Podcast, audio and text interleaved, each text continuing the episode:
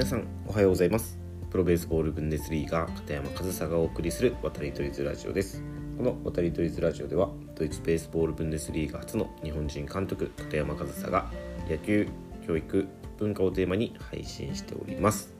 はい9月27日27ですね。月曜日。今日も配信やっていきたいと思います、えー、もうね今週末には9月も終わり10月になりますね。で10月になるということはもう1011122021年もあと3ヶ月。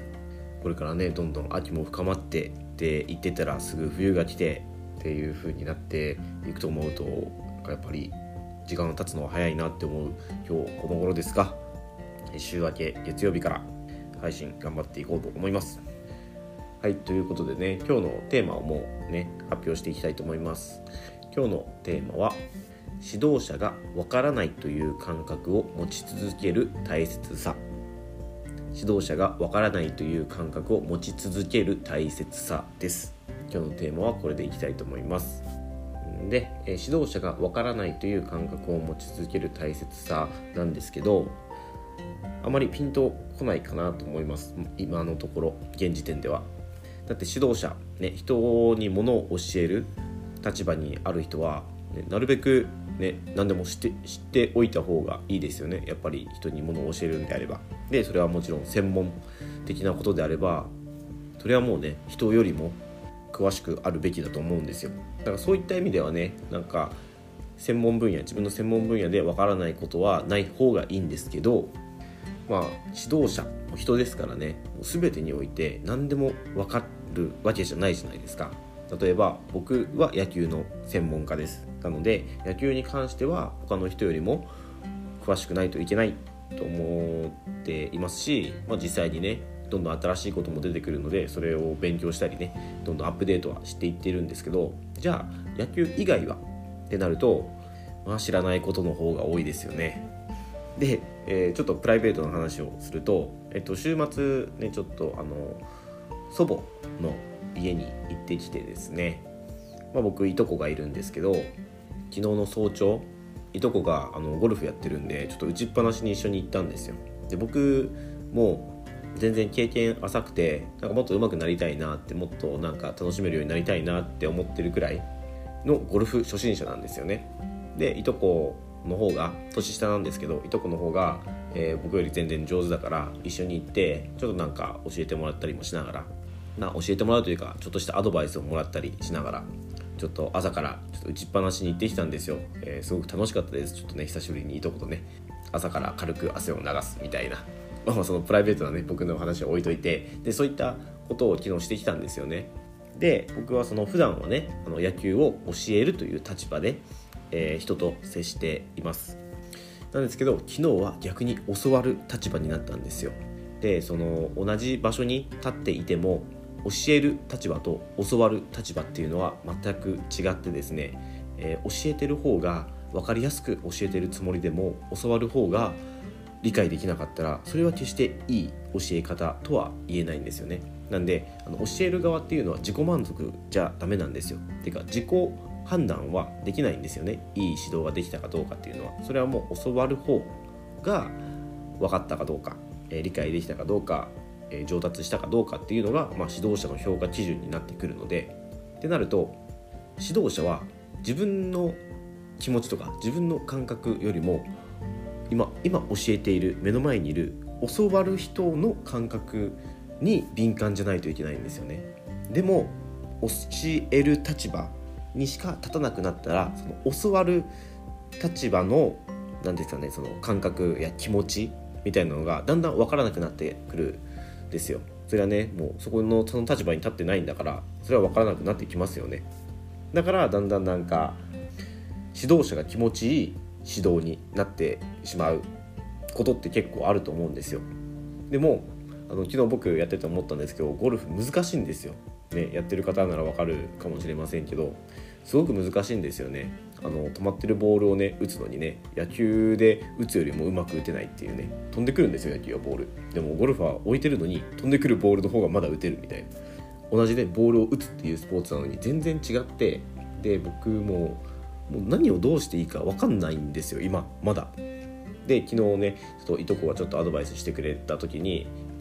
こここうなっとるけんもちろんこうした方がいいんじゃないみたいな言ってくれたんですよいとこが。でそれを聞いて、ね、お今の分かりやすいなみたいなあこんな風に言えばいいんだなみたいな。であその教わる立場になってなんかその自分が人に教える時のヒントを得るというかね。で教わる立場は今僕そのゴルフで言うともう何をどうしていいかわからないからそもそも何ができてて何ができてないかっていうところも分かんないんですよ。だから自分一人じゃ改善のしようがないんですよね。だからアドバイスが欲しい。けどその専門的にねずっとやっていると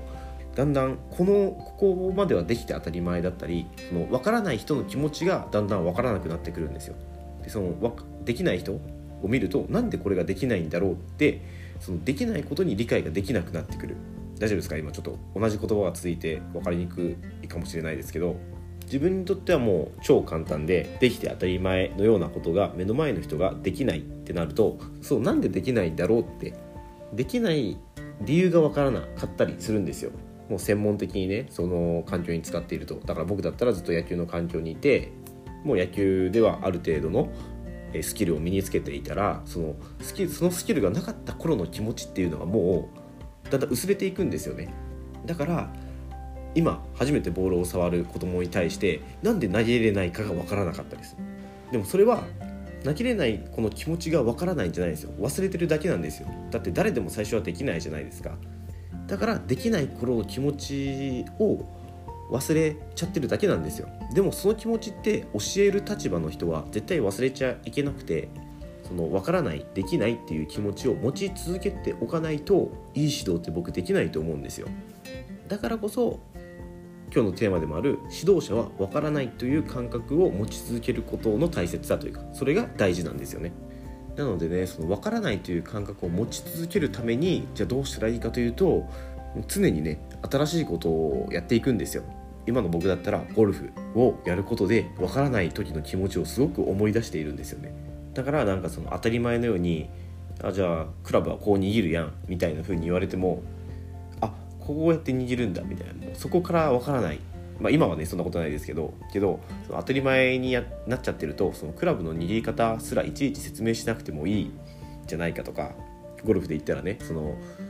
それくらい知ってるだろうみたいな風にだんだんできないっていうことのハードルが上がっていっちゃうんですよ。それはもうそのできない頃の気持ちわからないっていう頃の感覚がもうなくなっていっちゃってるから。